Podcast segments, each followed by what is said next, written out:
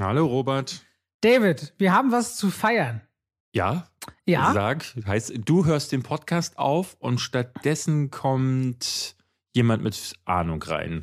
Oh Mann, man wirkt langsam. Letzte Woche habe ich vermutet, wegen deiner Handysuchaktion, du wirst alt, aber dein Humor beweist das langsam. Ja. Naja, was sollen wir machen? Unser Podcast wird 50.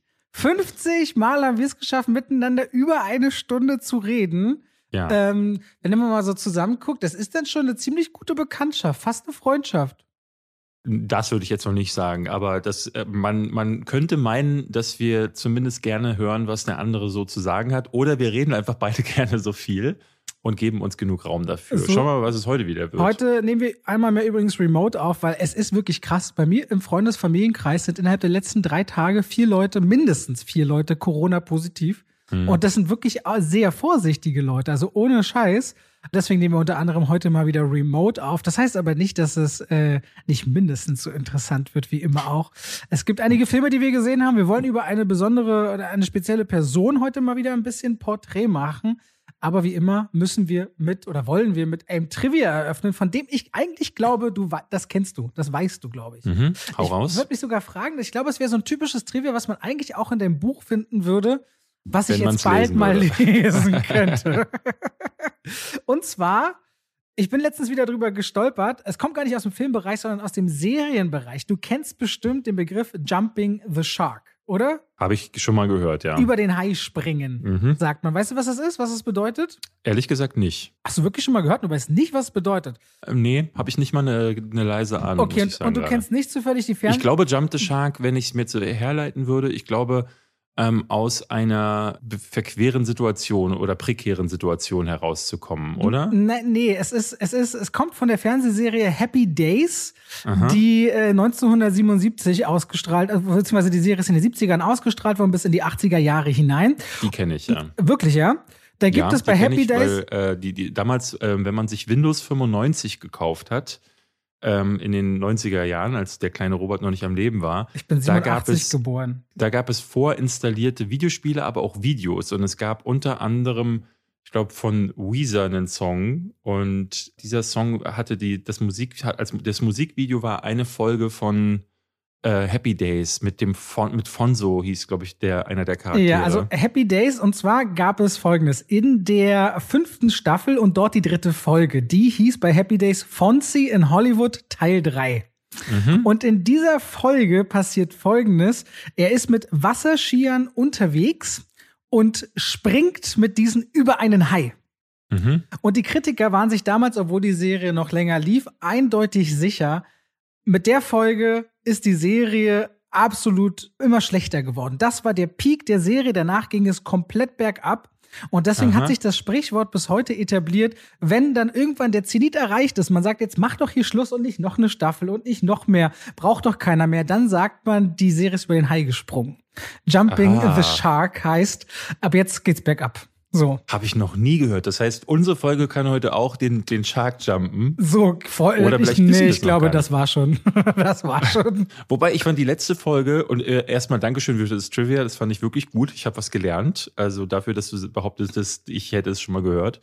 Ähm, sehr überrascht. Aber auf der anderen Seite muss ich sagen, letzte Woche zum Beispiel, man merkt, wenn wir voreinander sitzen. Das war damals schon in einem anderen Podcast, den ich mal gemacht habe, äh, war das schon so, dass wir schon gespürt haben, wenn wir voreinander sitzen, ist eine ganz andere Chemie da und es ist eine ganz andere Mo- Dynamik. So. Und deswegen, die letzte Folge fand ich zum Beispiel wieder sehr, sehr stark. Die Wir Leute haben auch ganz viel geschrieben, dass sie richtig gute Laune hatten. Aber das lag, glaube ich, auch daran, weil wir entgegen wirklich der breiten Masse aller Kritiker, aller Fans Scream richtig kacke fanden, dass wir das einfach so ironisch aufgezogen haben, dass wirklich viele Leute geschrieben haben, ey, ich hatte eigentlich keine gute Laune, ich musste so viel lachen. Und das haben wir ja bisher noch nie gemacht. Und ich glaube, das kam richtig gut an.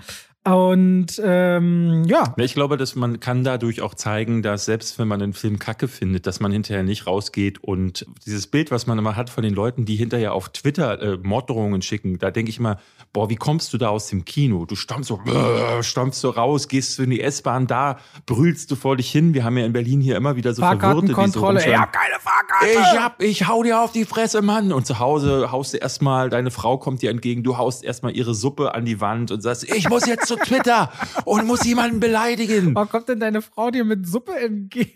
Na, weil du vielleicht Suppen, Suppen, Suppensonntag hast oder so, wer weiß. Oh Gott, ist das ein, ein komisches Szenario. Auf jeden so. Fall Suppensonntag bei David. Wollen wir heute loslegen, David? Hast du Lust? Bist bereit? Jo, und dann ich würde ich Lust. an der Stelle sagen, machen wir doch erst einmal, damit du dich richtig wohlfühlst und ihr wisst, ihr seid ja. bei Zwabi, Pech und Schwafel Werbung und schalten rein in die Werbung und bedanken uns, beziehungsweise heute ist es auch eine sehr, sehr coole Sache. Wir dürfen nämlich Werbung für einen anderen Podcast machen. Und dieser Podcast heißt Mund auf. Und das ist der Podcast der DKMS. Wenn ihr euch bei der DKMS oder noch nie von der gehört haben solltet, das ist eine richtig feine Sache. Man kann sich registrieren lassen, nämlich als Stammzellenspender. Das geht ultra einfach. Ich habe das selbst schon vor Jahren gemacht. Hast du das, David? Bist du registriert bei der DKMS? Nein, ich schäme mich. Aber ja, ich weiß, äh, sowas sollte man tatsächlich machen, wenn man gesund ist ähm, und ein bisschen Blut über hat. Das ist aber auch ganz einfach wirklich heutzutage. Erstens, du kriegst so ein Set nach Hause, du steckst dir so ein Stäbchen im Mund, du packst das. Im Grunde, Corona-Tests sind tausendmal anstrengender, als sich für die DKMS zu registrieren. Mhm. Und dann kommt man in eine große Kartei. Und wenn Leute eben Blutkrebs haben. Und Blutkrebs, und das lernt man in diesem Podcast bei Mund auf, der kommt nämlich alle zwei Wochen raus und dort werden Geschichten erzählt von Medizinern und Medizinerinnen, von Leuten, die eben gegen äh, Blutkrebs kämpfen, dass Blutkrebs und Leukämie auch nicht das gleiche ist, Menschen, die es hinter sich haben, wie sind die Überlebenschancen, was sind eben die unterschiedlichen Arten und Weisen. Es sind auch immer Gäste da in jeder Folge, oft bekanntere Leute aus dem YouTube-Bereich oder Influencer, zuletzt zum Beispiel waren das Revi oder auch Gewitter im Kopf. Echt? Oh, krass. Also so richtig. Genau, und das ist einfach eine verdammt gute Sache. Ich weiß noch, als ich vor vielen Jahren auf meinem Zweitkanal damals auch ein Video gemacht habe zur DKMS, dass dann einige tausend Leute sich tatsächlich registriert haben. Und dann kam irgendwann die Nachricht, dass jemand tatsächlich gematcht hat zu jemandem. Ah, okay. Und das da ging. Du ja, hast Leben gerettet, Robert Hofmann, ja? ich sag mal so, ich hatte so Gänse, ich hatte so Gänsehaut, dass das dermaßen was gebracht hat, weil irgendwo da draußen war ein Mensch, der hat einen Spender bekommen. Und wenn ich ja. mir überlege, meine Frau oder jemand in der Familie sucht händeringend und heutzutage, die Leute haben ja auch Angst, dass so Knochenmark, Dings, früher hatte ich auch so das Bild, du kriegst irgendwie eine fette Spritze in den Rücken mhm. und sie mhm. ziehen dir irgendwas raus. Das ist wie jetzt, wenn du Blutplasma spenden gehst. In 90 Prozent der Fälle ist das richtig einfach und ich finde, darüber aufzuklären, sich dafür zu registrieren, eine richtig, richtig gute Sache. Deswegen wollen wir gerne den Podcast bewerben. Mund auf. Alle zwei Wochen hat er eine neue Folge, die ihr euch anhören könnt. Ihr findet den auch in den Show Notes unterhalb hier dieser Podcast-Folge. Und es wird nicht das letzte Mal sein, dass ihr auch in diesem Podcast von Mund aufhört, dem Podcast der DKMS. Und deswegen wollen wir diesen Podcast über Leben und Überleben gerne euch ans Herz legen. Ich glaube, da gibt's was zu lernen und auch einfach was Gutes zu tun, was ziemlich einfach geht. Deswegen vielen, vielen Dank an dieser Stelle und wir gehen raus aus der Werbung hinein in die Frage, was hast du denn zuletzt gesehen, David? Ich habe ganz viel geguckt. Ich habe jetzt für mein Video, das ich letzte Woche besprochen hatte, noch ein paar Trash-Filme geschaut. Unter anderem Fireflash, Robert. Ganz groß. Der Tag nach dem Ende heißt der, glaube ich. Ähm, da ist ja nichts mehr los. Ja, doch, doch, da ist dann eine Postapokalypse angesagt. Und so. zwar Postapokalypse mit den allerschlechtesten Schauspielern, den allerschlechtesten Effekten und Masken und Action-Choreografien das ist aber tatsächlich so eine Freude jetzt die letzten Tage gewesen, dass ich mir jetzt vorgenommen habe, für die nächsten Wochen eine Albert Pune-Retrospektive zu machen. Oder Pune, ich weiß nicht, ich weiß ehrlich gesagt nicht, wie man den ausspricht. Es ist so ein Amerikaner, der äh, mit asiatischen Wurzeln und der hat in den USA so in den 80ern mit die räudigsten äh, Trash-Filme produziert. Unter anderem so die Kickboxer-Fortsetzung. Also nicht mal Kickboxer 1, sondern Kickboxer 2 und 3 und so ganz miese Scheißfilme. Und die werden immer wieder, lese ich davon, dass, dass man die auch unbedingt gesehen haben müsste. Und ich glaube, ich möchte meinen Horizont in diese Richtung mal erweitern. Aber, Aber ansonsten habe ich Hotel Transylvania, Transformania geguckt. Wir haben Nightmare Alley zu besprechen und dann habe ich Cop Shop geschaut. Ähm, und war noch was? Ich weiß es gar ich hab nicht. Ich habe noch Sing 2, den würdest du dir wahrscheinlich auch noch anschauen. Und genau. wir wollen Licorice Pizza wahrscheinlich nächste Woche machen, weil wir dann zum Kinostart. Es zeigt sich immer wieder gerade, dass bei großen Filmen, die kann man sehr viel vorher besprechen, weil die Leute haben das durch die Werbung und so immer auf dem Schirm. Und bei kleineren Filmen, ich merke das auf YouTube und ich finde es auch beim Podcast vielleicht auch ganz gut, wenn wir in die Nähe versuchen, so gut wie möglich ranzurücken, wenn der Film auch rauskommt. Weil dann haben die Leute, habt ihr das, wenn der Podcast raus ist, auch auf dem Schirm, ah, jetzt kann ich das gucken. Und gerade bei mhm. Licorice Pizza, der bekommt eben wahrscheinlich durch Podcasts wie uns vielleicht noch mit äh, eine gewisse Aufmerksamkeit, weil der einfach keine großes äh, Werbeetat, glaube ich, da draußen haben wird. Vermute ich zumindest mal. Äh, wir werden ja heute auch so quasi über ihn reden, weil äh, die Person über die wir heute unser Porträt machen, ist Bradley Cooper und der ist da ja auch mit am Start. Genau. Deswegen können wir da automatisch auch mitreden. Äh, ich habe noch Sensor geschaut, den könnte ich auch. Oh, das anschauen. fand ich eigentlich ganz spannend. Das Sensor war diese krasse. Oh, nee, nee, nee, ich verwechsel das gerade. Ist es so ein ja, Trash-Horror so ein bisschen? Ja, nicht so Trash-Horror. Ähm, es geht um eine Frau, die arbeitet bei der britischen Zensurbehörde. Ah, stimmt. Und guckt den ganzen Tag richtig brutale Horrorfilme.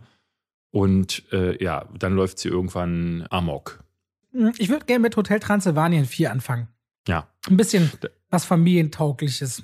Da habe ich gestern äh, deine Kritik zumindest vorgespult. Dass ich hatte du das nicht, immer ich, überhaupt nee, anklickst. Ge gestern habe ich nicht die Zeit in den Kopf gehabt, das zu schauen. Ich wollte aber mal wissen, was sagst du dazu? Weil ich dachte, wenn du den jetzt gut findest, schaue ich ihn mir nicht an, weil äh, ne, ich, da hätte ich dann irgendwie gedacht, oh, da muss ich jetzt konzentriert dabei sein. Aber wenn er schlecht ist, kann ich den so nebeneinander, dü nebeneinander düdeln lassen.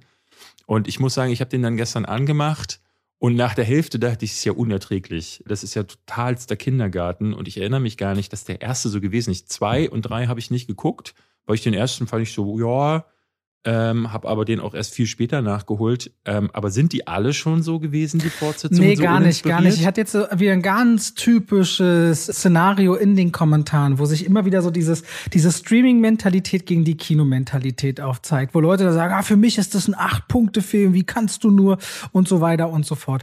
Was ganz große Alarmsignale waren. Erstens, äh, Jandy Tatakowski, der hat die ersten drei Teile gemacht, mhm. ist ausgestiegen nach der, nach der Trilogie. Adam, Adam Sandler ja Adam auch, ne? Sandler und Kevin James als die Stimmen von Dracula und Frankenstein sind raus und haben gewechselt. Und wenn das so passiert einheitlich nach dem dritten Teil, dann muss irgendwas mit der Qualität sein, weil der erste Teil hatte noch 358 Millionen eingespielt, der nächste 120 Millionen mehr und der letzte über 500 Millionen Dollar. Das heißt, diese Reihe ist so still und leise, ein richtiges Erfolgsding geworden. Ah, okay. Also an der Kohle kann es auch nicht gelegen haben. Also muss da irgendetwas qualitativ im Hintergrund sein. Weil sind wir mal ehrlich, Adam Sandler, Kevin James ist ja in Deutschland noch einer, der beliebt ist, wenn man ihn mal sieht, aber in den USA spielt er keine große Rolle mehr. Und so Voice Acting und die Kohle damit mitzunehmen, ist eigentlich eine super angenehme Sache meist für Hollywood-Stars. Also irgendwas muss an ja. der Qualität sein. Und deswegen haben das Jennifer Klasker, die hat vorher Storyboards gemacht zu den Teilen davor, und Derek Drymond, der kommt so aus der Welt von Captain Underpants. Die haben jetzt Regie gemacht und erzählen ihm so die Geschichte, Hotel hat Jubiläum, Dracula will das Hotel eigentlich abgeben an seine Tochter, aber somit auch an seinen menschlichen Schwiegersohn. Und er hat nach wie vor ein Problem damit, einen Menschen als Familienmitglied zu akzeptieren. Also baut man das Szenario durch eine Transformatormaschine von Van Helsing, die schiefläuft, dass ein paar Monster sich in Menschen verwandeln und der einzige Mensch der Familie, nämlich Johnny, in ein Monster. Und das finde ich eigentlich, eigentlich gerade bei einem vierten Teil, wo du ja noch einen Ansatz brauchst. Du hattest erst die Monster, Monster und dann hattest du einen Mensch in der Familie und ein Enkelkind, was halb Mensch und Monster war. Im dritten Teil ging es um eine große Kreuzfahrt und Van Helsing. Was machst du denn jetzt neu? Und wenn du die Figuren zwingst, diesen ewigen Konflikt dadurch anzugehen, dass der eine unbedingt gezwungen ist, mal zu fühlen, wie es sich anfühlt, ein Mensch zu sein, hat das eigentlich, finde ich, eine emotionale Komponente. Es hat eigentlich, wenn ich mich die ganze Zeit dagegen wehre und ablehne, den anderen zu akzeptieren, wie er ist und mich dann in ihn hineinfühlen muss, eigentlich einen wunderbaren Punkt, um aufeinander zuzugehen und gemeinsame Erfahrungen zu machen. Was aber Hotel Transylvanien 4 dann macht, ist so einen überdrehten, bunten Bombast, wo dann alles größer und explosiver und gefährlicher ist und vor allem der Konflikt dann so lapidar am Ende hinten heraus gelöst wird, wo es im Grunde nur ist, ich hasse meinen Stiefvater, ich will ihn umbringen. Er sagt, sorry, ich mag dich doch, fertig ist der Laden. Du denkst so, ganz ehrlich, Disney Animation, Pixar, DreamWorks, die hätten daraus einen viel emotionaleren Kern freigelegt, weil eigentlich gibt diese Idee, dass die, die Seiten wechseln müssen, das her, finde ich. Und da verspielt Hotel Transylvanien richtig viel. Und alle Teile vorher waren besser, auch wenn ich sie den dritten Teil schon nicht mehr wirklich gut fand.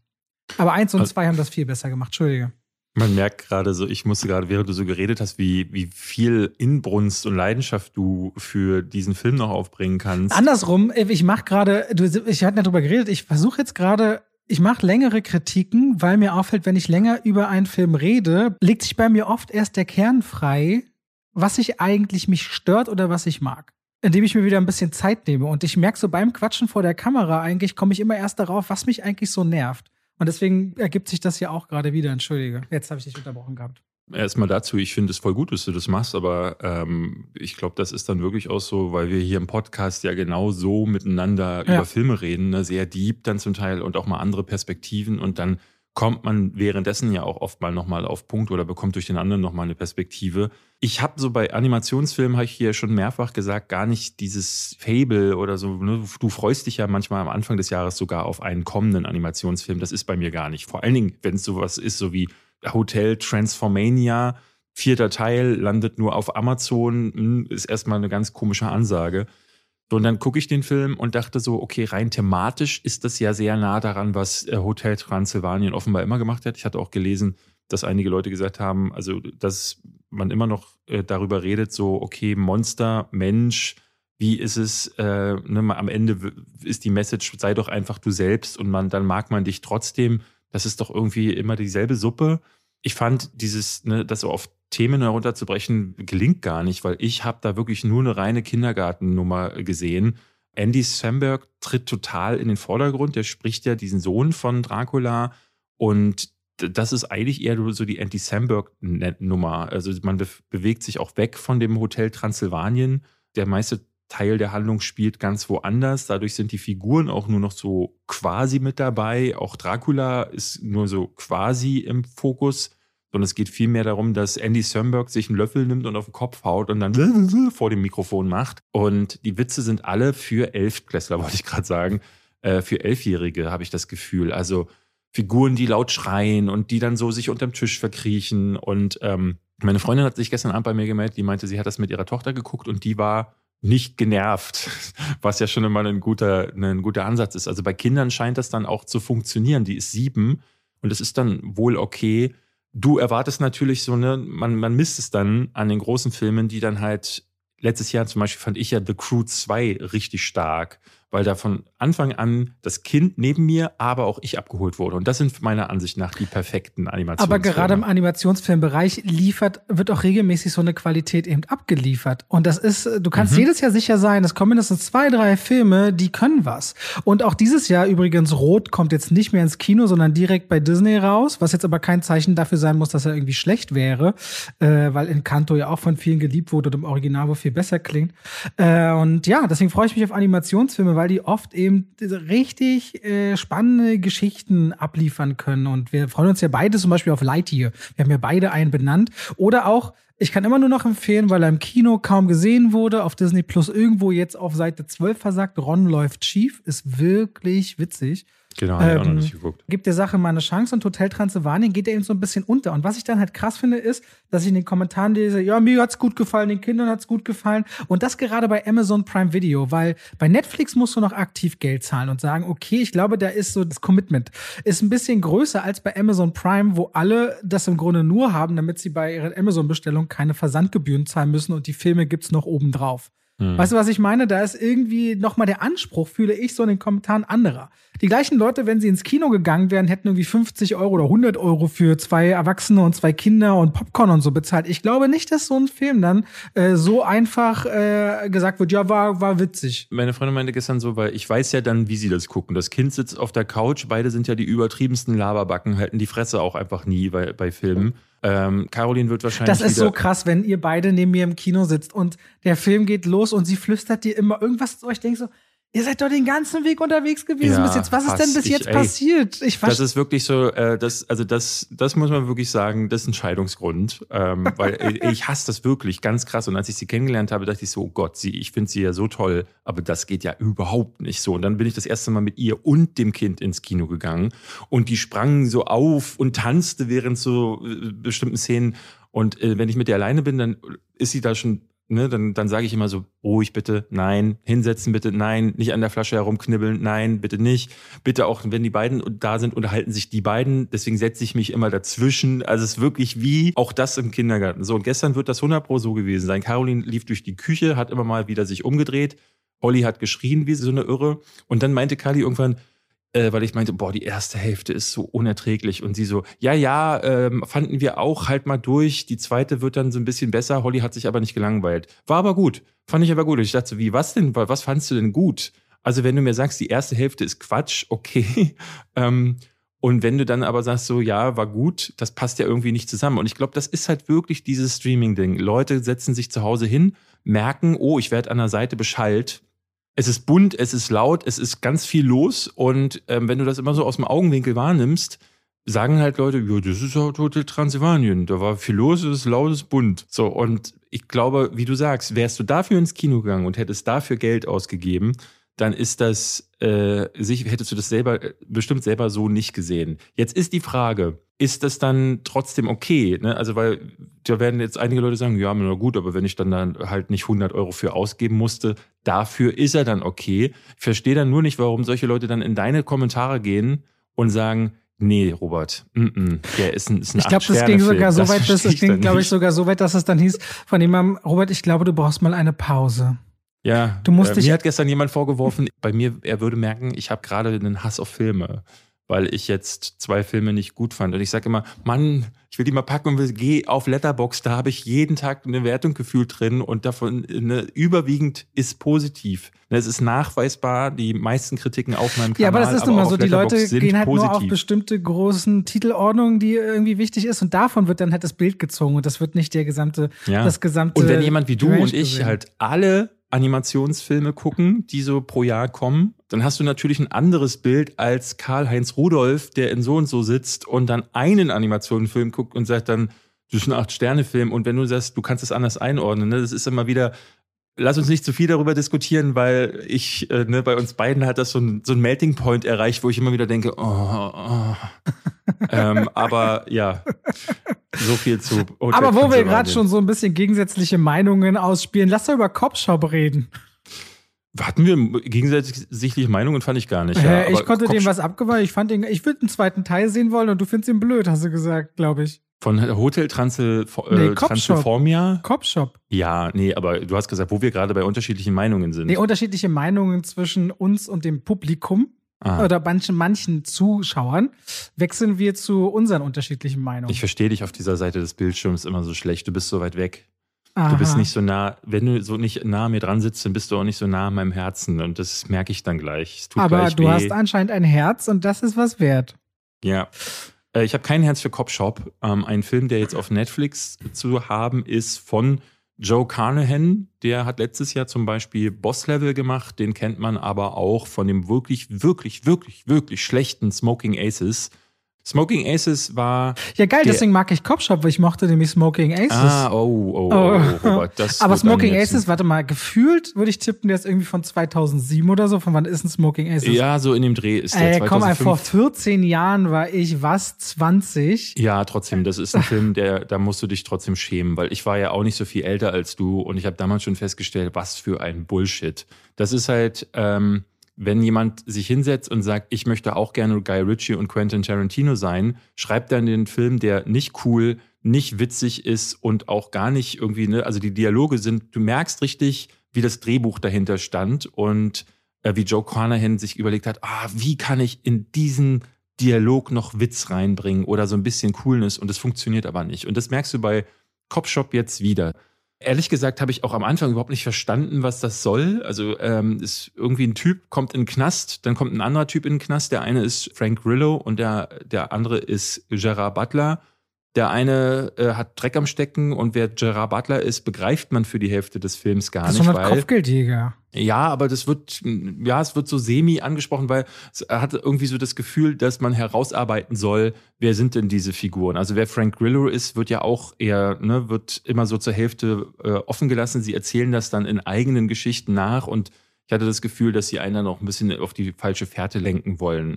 Und ich finde, sowas funktioniert nur mit Figuren, die wirklich interessant sind und auch sympathisch sind. Aber dadurch, dass ich von Frank Grillo nicht wirklich viel erfahre und der rein wie er spielt und wie er da wirkt, unsympathisch ist und auch Gerard Butler, von dem weiß man ja fast gar nichts, auch der spielt so, wie er immer spielt. Und das sind zwei unfassbar uninteressante Figuren, die dann so ein Spiel gegeneinander, also es wirkt dann so wie Assault on Precinct 13 von John Carpenter oder Wrath of Man, wo dann ja auch das alles dann plötzlich mit Gangstern und einer Polizeistation und alles wird unterbrochen so mit von Dialogen, die so semi-cool sind. ich fand ihn furchtbar öde. Der war ganz schön. Ganz ich finde Gerard Butler einfach richtig cool. Ich mag Gerard Butler richtig gerne. Und vor allem, ich finde äh, Toby Huss als Anthony Lamb, wenn der auftaucht und dann so dieser Kampf zwischen dem und Gerard Butler entsteht, ich mochte das. Ich nee. mochte so eine, ich mochte so dieses Psychokiller gegen Killer. Mein Feind ist äh, der gemeinsame Feind, da kann man sich zusammentun. Ich, ich fand diese auch so eng im Raum gemachte Nummer. Am Anfang die ersten 20 Minuten träge und dann dachte ich so, ach, irgendwie, irgendwie kriegt das was in mir. Weißt du, was ich sehr spannend fand? Ich habe ja immer eine Inhaltsangabe bei den Kritiken, ne? Mhm. Und bei mir ist der letzte Satz gewesen in der Inhaltsangabe, denn auf Teddys Kopf ist jede Menge Geld ausgesetzt und Profikiller in und um das Polizeirevier werden Jagd auf ihn machen. Punkt, Punkt, Punkt. Und dann habe ich richtigen Gender-Hate bekommen in den Kommentaren wegen Profikiller in und um das Polizeirevier. Also es ging um örtlich, dass sie drinnen und ringsherum sind. Und manche Leute hörten dann Profikiller in. und ey, was für ein Hate. Und ich so, sag mal, kommt mal klar, was geht denn bei euch ab? Wie Leute, wie krass manche Leute getriggert waren von Profikiller in, äh, wollte ich an der Stelle mal erzählen. Du, ich finde, das ist so ein typisches Ding, wo ich sage, David hat recht und wenn wir den Film sezieren, ist es auch echt kein guter Film. Manchmal kann ich mich dagegen einfach aber auch nicht wehren und will ich mich auch nicht wehren, dass ich äh, dann merke, so mittendrin, das kriegt so einen Drive, dass ich es mir halt gerne anschaue. Und der ist weder besonders verzwistet. Ich mochte einfach so ein bisschen diese dreckige Art von diesem Psychokiller. Dem Film haftet sowas, sowas, ein bisschen was so, ich will nicht sagen verrucht, aber sowas Schmutziges mit an. Frank Grillo beweist mal wieder, dass er nicht gut spielen kann. Leider. Aber ich erwarte das von Frank Grillo. Und Gerard Butler und Frank Grillo, ich, ich, ich, ich, ich konnte so ziemlich genau definieren, wo ist die Range von Gerard Butler, wo ist die Range von Frank Grillo, von Frank Grillo und genau das, was ich mir so dachte, okay, und die beiden so aufeinander, das habe ich bekommen und das ist kein guter Film. Aber ich würde mir auch einen zweiten Teil anschauen. Und der ist auch auf Netflix gut aufgehoben, finde ich. So. Das ist, dann, ist okay. Der ist natürlich einen Tag nach meiner Review, äh, also nicht, weil ich eine Review gemacht habe, aber er war dann direkt Platz eins der Netflix-Charts, weil das ist genau das Ding, von dem Netflix lebt. So, ich fand, ich glaube, ich habe ihm sechs Punkte gegeben. Wenn ich tippen müsste, kriegt er von dir in Sternen anderthalb bis zwei. Vielleicht, warte mal, du, wenn du gut drauf bist, zwei, wenn nicht so gut drauf ist, anderthalb. Nee, ich habe zwei gegeben. Ich bin gut. gut drauf gewesen. Ähm, ich, ich muss ja sagen, ich sehe das ja wie du. Ich habe auch mein, ne, Gerard Butler sehe ich gerne. Ich finde nur, ähm, er wird häufig darauf reduziert, irgendwo in der Ecke rumzugrummeln. Und das ist jetzt hier wieder mal der Fall. Er steht auf der einen Seite, Frank Grillo kann gar nichts und dann äh, schwenkt die Kamera rüber und dann macht Gerard Butler.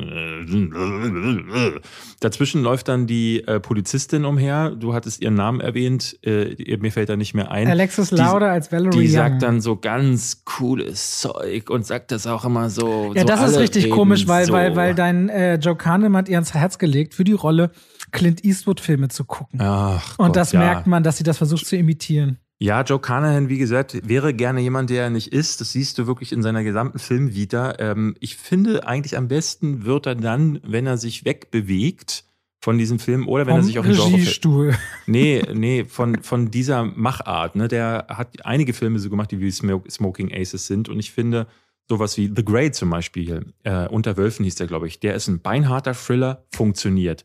Oder auch Boss Level, den wir das letzte Mal besprochen haben. Jetzt kein super Werk, aber ich finde, dass dadurch, dass der sich dann mehr äh, hineingelehnt hat in diese ja, Trash-Ader, hatte ich das Gefühl, ähm, funktioniert der ganz gut. Also, ne, da, da, der macht ja viel her, aber der hier will wieder viel zu viel sein und ist am Ende gar nichts. Vor allem, da er aber gerade Frank Grillo, sag ich mal, mit einem, einer seiner besten Leistungen in der Karriere inszeniert hatte in Boss-Level, finde ich, mhm. lässt er ihn hier wieder ganz schön fallen. Das irritiert ich glaube, mich. Ich glaube, Frank Grillo müsste man die Chance geben, an der Spitze alleine auch zu acten. Das merkte man bei Boss Level, dass ihr irgendwie das auch annahm und dass du das Gefühl hattest, so, ja, ja, der, der kann dann vielleicht sogar auch ein bisschen, aber wenn er in so einem Ensemble-Piece auf Platz drei rumeiern muss und dann immer nur auf sein Take wartet, dann ist der raus, dann kannst du den vergessen. Und ich glaube, das ist das, das ist bei solchen Karrieren ist das immer so eine ganz blödsinnige Krux, weil du eigentlich müsstest du die Chance bekommen, um ein besserer Schauspieler zu werden, aber weil du so ein schlechter Schauspieler bist, bekommst du sie halt nicht. Na, Frank Grillo selbst ist ja auch so, der ist ja,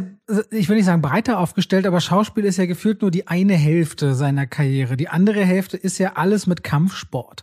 Der mhm. macht ja auch richtige Serien rund um den Erdball und guckt sich dann die Jiu-Jitsu und die ganzen Kampfsportarten an und trainiert ja wie ein Besessener. Das ist ja sein zweites großes Thema. Und ich glaube, es ist so verwunderlich, dass er in diesem Film zum nicht, Beispiel nicht, nicht darf, ne? Gar nicht darf darf. So. Ja. Und Joe Carnahan besetzt jemanden für eine Charakterrolle, der eigentlich nur Leute treten kann. Und ist jetzt ein bisschen arg übertrieben. Natürlich kann Frank Grillo mehr. Ähm, da gibt es noch schlechtere Schauspieler, aber ähm, das ist irgendwie schade. Also ich finde dann sogar ähm, so jemanden wie, ah, jetzt fällt mir der Name wieder nicht ein. Mensch, okay. wie heißt der nochmal? Welcher äh, Film denn? Der in Ninja zum Beispiel mitgespielt hat. In ich habe doch seinen Ninja. Namen erwähnt äh, in meinem Action-Video. Warum bin ich Warum bin ich so dumm? Ist egal. Das werden wir alles drin lassen. David hat gesagt, er ist dumm. Das möchte ich gerne auf Ton behalten. Ähm, ja. Wir finden es später raus. Können wir noch parallel recherchieren. Also auf jeden Fall, Leute, Copshop, wenn euch jetzt irgendwie so, wenn ihr euch selbst eine Meinung bilden wollt, äh, gibt's auf Netflix, könnt ihr dort anschauen. Lass uns doch mal über, ich glaube, wenn du, du guckst du Sing Scott Atkins. Scott Atkins. Scott genau. Atkins. Hat er die Atkins-Diät erfunden? Nein, hat er nicht. Nein, äh, das ist als Filmfan, dass du sagst, Will Scott Atkins, das tut schon ein bisschen weh. Das ist, der hat mit Isaac Florentine zum Beispiel die Undisputed-Reihe gemacht. Äh, Ninja hat da mit dem gemacht. Ähm, das Gesicht kennst du auf jeden Fall. Der Stimmt. ist, der ist ultra fähig. Der ist einer der besten Action-Sportler, die es so gibt. Und wenn du den lässt, kann der auch richtig gut schauspielen. Aber der ähm, hat so ein richtiges Gesicht, was man vergisst. Ich gucke ihn mir gerade an. Und das ist so ein, das ist so ein Direct-to-DVD-Gesicht. Mag sein, aber es gibt so Filme, äh, die, ich glaube, man kann sich den auf Amazon Plus angucken. Avengement hieß der, glaube ich. Mhm. Ähm, die, äh, ne, das, ist, das ist ungefähr in der Kategorie wie Cop Shop, also von dem Produktionslevel her und auch von der Schlechtnis her, aber ich finde, da ist der deutlich besser drin. So, okay. deswegen ähm, ist Frank Grillo für mich irgendwie wäre er immer nur die vierte Wahl hinter einigen anderen großen Leuten. Scott Atkins sieht irgendwie ein bisschen aus wie ein Stunt-Double von Frank Grillo. Keine Ahnung warum. Ich wette, er war auch mal Stunt-Double von irgendwem. Wenn du äh, Sing die nächsten Tage guckst, wollen wir Sing in die nächste Woche nehmen, weil ich glaube, Nightmare Alley wird ein bisschen ausführlicher und wir sind schon wieder bei über einer halben Stunde. Ich denke, zeitlich brechen wir uns keinen ab, wenn wir Sing dann zusammen nächste Woche besprechen. Oder äh, guckst du den die nächsten Tage event eventuell? Die Girls wollten den gern sehen, deswegen werde ich wahrscheinlich mit denen da reingehen müssen. Dann würde ich den in die nächste Woche tatsächlich schieben, weil der wird auch eine Weile im Kino laufen und da es ja schon den ersten Teil gibt und so viel Trailermaterial, dass man sich echt einen großen Eindruck von dem Film schon machen kann. Lass uns nächste Woche in Ruhe darüber reden und äh, jetzt lieber über Nightmare Alley. Ist der denn gut? Das kannst du ja schon mal sagen ähm, für all die ähm, Leute. Naja, die Trailer verraten wirklich arg viel. Die, die Motive sind andere, neue Figuren, alte Figuren sind von Anfang an raus. Es ist eine sehr vorhersehbare Reise, aber vollgepackt mit Musik, also dich dürft's richtig abfacken. vollgepackt mit Musik und Gesang. Und okay. der ist immer mal wieder witzig und charmant. Das ist wie Illumination ist.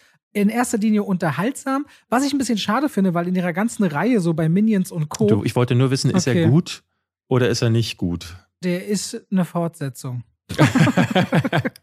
der ist eine Fortsetzung die, glaube ich, genug Leute aber genug Freude bringen, als dass sie es nicht bereuen, ins Kino zu gehen. Aber ist jetzt kein Film, wo die Kids sagen werden, lass uns ihn noch fünfmal gucken. Außer du kriegst die totalen Ohr Ohrwürmer dann schon.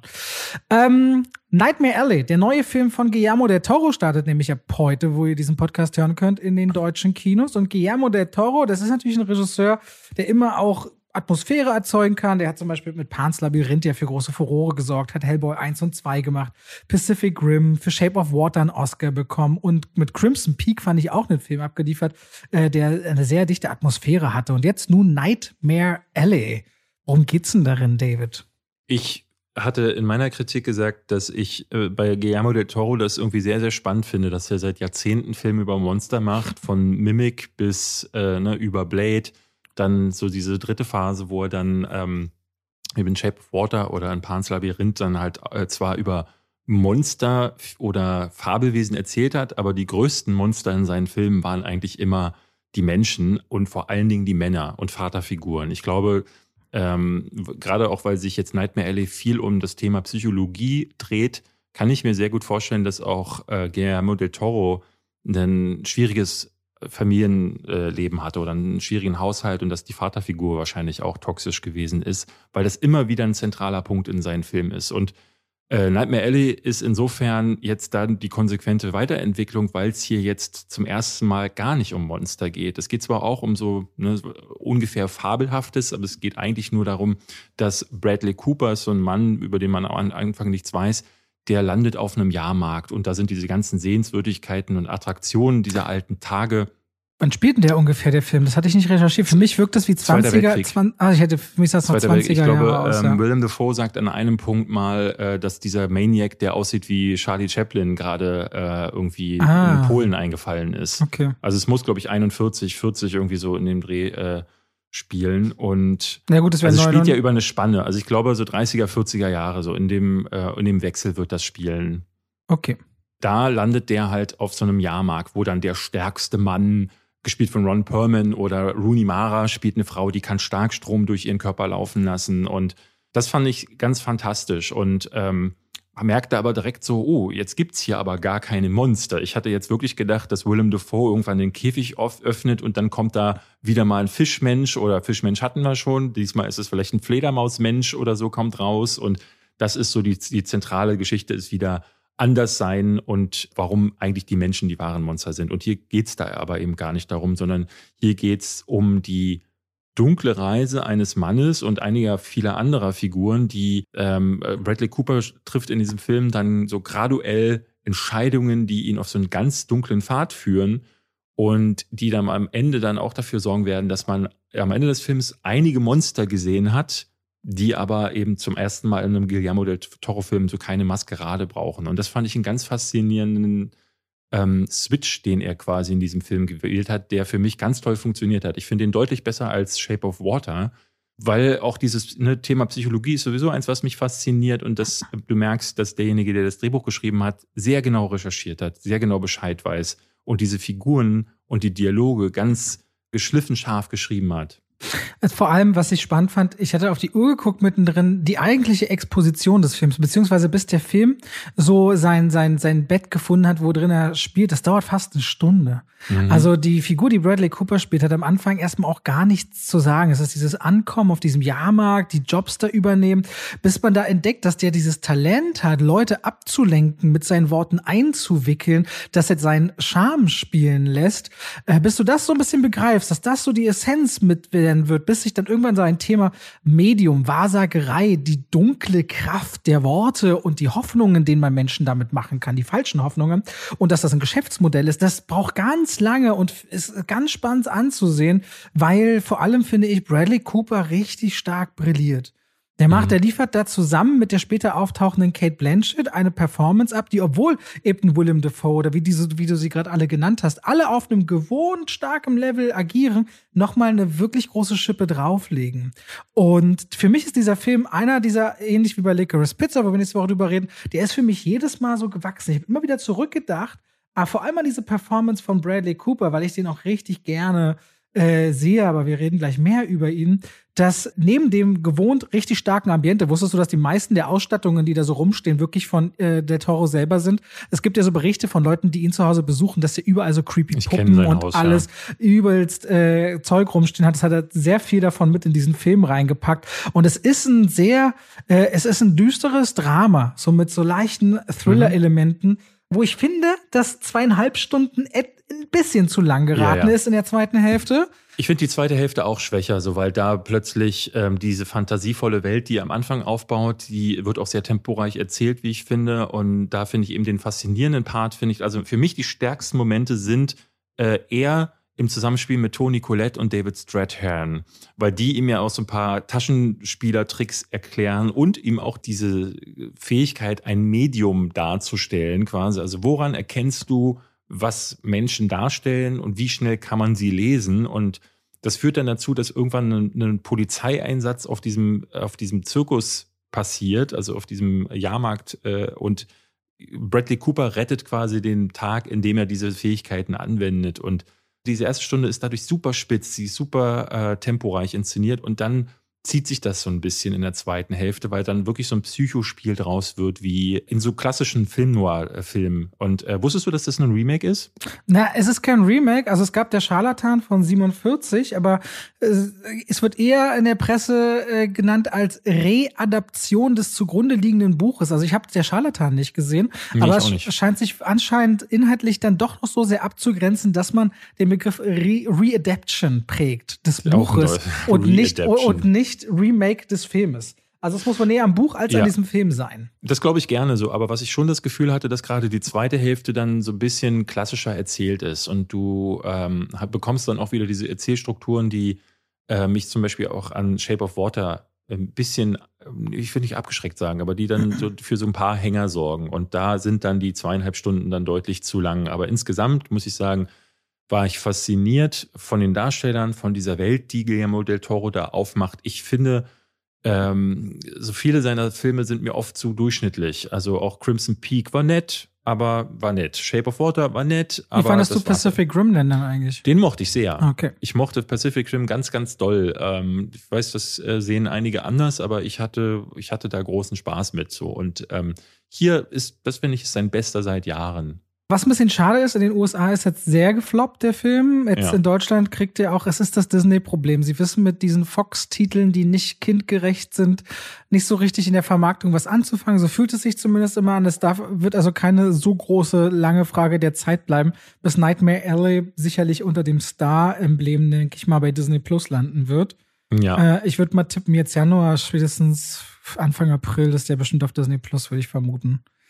Ich werde auch, ich werde, also ich habe gesehen, deine Kritik wurde nicht geklickt, meine wird nicht geklickt werden. Ähm, das ist auch ein Film, der keinen Bass hat. Ich habe das Gefühl, keiner weiß, dass der erscheint. Also auch in den USA, selbst so große Seiten wie IGN, die, die immer, wo man immer sagen kann, die haben so 100.000 Klicks mindestens. Niemand interessiert sich für diesen Film. Und das ist so schade, weil offenbar ich weiß nicht, ob es die PR ist, ob es Guillermo del Toros Name ist, weil das muss ich auch ein bisschen dazu sagen.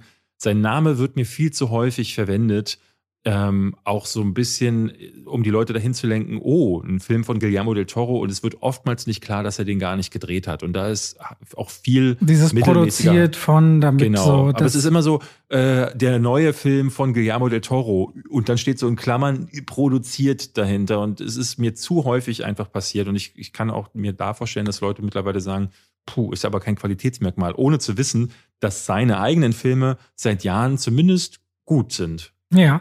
Und äh, möchtest du noch was sagen zu Nightmare Alley? Nein, ich möchte sagen, geht, äh, gebt dir eine Chance. Das, könnt das, ihr, das, könnt, könnt ihr ebenfalls ab heute in den deutschen Kinos schauen. Und Bradley Cooper, der darin die Hauptrolle spielt und dem wir auch in Licorice Pizza, äh, wie David schon mal vermutete oder gesagt hat, äh, in diesem Podcast sogar die Lieblingsszene von ihm übernimmt in Licorice Pizza. Bradley Cooper ersetzt in beiden Filmen tatsächlich Leonardo DiCaprio. Was? Und ja? ja, ja, in beiden, Leonardo DiCaprio sollte exakt diese beiden Rollen spielen und äh, er ersetzt die. Und deswegen wollen wir ein wenig wenig mehr auf das Leben und die Karriere von Bradley Cooper schauen. Aber Leute, damit ihr auch ganz genau wisst, ihr seid hier bei 2 wie Pech und Schwafel, darf eine Werbung nicht fehlen. Und damit gehen wir in die Werbung und bedanken uns bei Koro Drogerie. Mann, das könnten wir jetzt hier. Irgendwann, wenn die ins Fernsehen gehen und eine tolle Werbung machen, dann möchte ich, dass wir beide da sitzen und sagen: Koro Drogerie. Bei Koro Drogerie bekommt ihr nämlich Großpackung zum günstigsten oder günstigen Kilopreis. Damit werden bestimmte Handelsstufen übersprungen und das ist natürlich besser auch, was die Umwelt angeht, wenn die Sachen zu euch direkt nach Hause kommen, statt erst in den Einzelhandel. Da habt ihr eine große Preistransparenz und es geht ohne Umwege zum Verbraucher. Also ich habe schon so viele Produkte vorgestellt. Wollen wir mal über über die ungesunden Sachen reden. Die haben zu 90 Prozent richtig gesunde Sachen, aber die haben zum Beispiel auch Gummibärchen. Sogar für Veganer, ohne Gelatine, natürlich gleich so, ich glaube, in einer 2-Kilo-Packung. Und die schmecken richtig lecker, David. Aber auch für unsere Nachbarin hatte ich letztens Brezeln im Schokomantel. Schokokugeln gefüllt mit Brezelteig. Das gibt so richtig spezielle, abgefahrene Sachen, bei denen die aber Warum anscheinend. bestellt das meine Frau nie? Ich bekomme immer so Nüsse und Wasabi, diese mhm. geröstete Wasabi Ich denke mir, warum Nö, gibt's du hier nicht mal kannst, Schokolade? auch, du ey? kannst da auch die Süßkartoffelchips, die Schoko, es gibt richtig viel. Es gibt alle möglichen Früchte in dunkler Schokolade, in weißer Schokolade, in Vollmilchschokolade. Boah, auch in weißer Schokolade. kannst, liebe weiße kannst du Schokolade. dir kannst du so Erdbeeren, glaube ich, in weißer Schokolade und dann musst du mal gucken, es gibt echt eine ganze Menge. Also ihr seht schon, auch der ganze Süßkram kommt bei Koro nicht zu kurz. Wenn ihr jetzt sagt, oh, das wusste ich ja noch nicht und jetzt bin ich dabei, dann könnt ihr beim Bestellen sogar noch den Code Schwafel5, das Wort Schwafel mit der 5 als Ziffer dahinter eingeben und spart nochmal 5% zum eh schon sehr guten Preis. Und damit sind wir am Ende dieser Werbung. Und Wir hatten eigentlich gedacht, dass wir für diese Folge heute, ähm, weil wir ja 50 geworden sind, habe ich gesagt, Robert, wollen wir nicht irgendwas mit 50 machen? Und Robert äh, schrieb dann zurück, ja, wir könnten sowas wie 50 erste Dates, aber mehr ist mir nicht eingefallen. und ich dachte so, ja, mir auch nicht. Gut, lassen wir dieses Thema weg und haben dann gesagt, äh, warum nicht sowas wie wir es mit Jason Statham schon mal gemacht haben, wo wir uns die gesamte Karriere angeguckt haben. Und muss man sagen, bei Jason Statham ist es ja auch kein Clint Eastwood oder so, aber ich finde es manchmal ganz äh, interessant, auch solchen Leuten, die noch gar nicht so lange dabei sind, noch gar nicht so. Äh, Ja, na, vor allem würdest du jetzt über einen Robert De sind. Niro reden, da kannst du, dann musst du eine ganze Podcast-Folge, musst du anderthalb Ja, Stunden genau. einplanen. Und Bradley Cooper ist, glaube ich, bis jetzt, weil er noch nicht so lange dabei ist und dafür, finde ich, eine ganze Menge erreicht hat. Ich meine, der war einer der, ich glaube, drei oder vier Schauspieler, die überhaupt nur drei Jahre hintereinander nominiert waren für den Oscar. Also es gab sowas gibt es ganz selten. Das hat er geschafft und der, der passt so gut in so 25 Minuten rein in unser Podcast.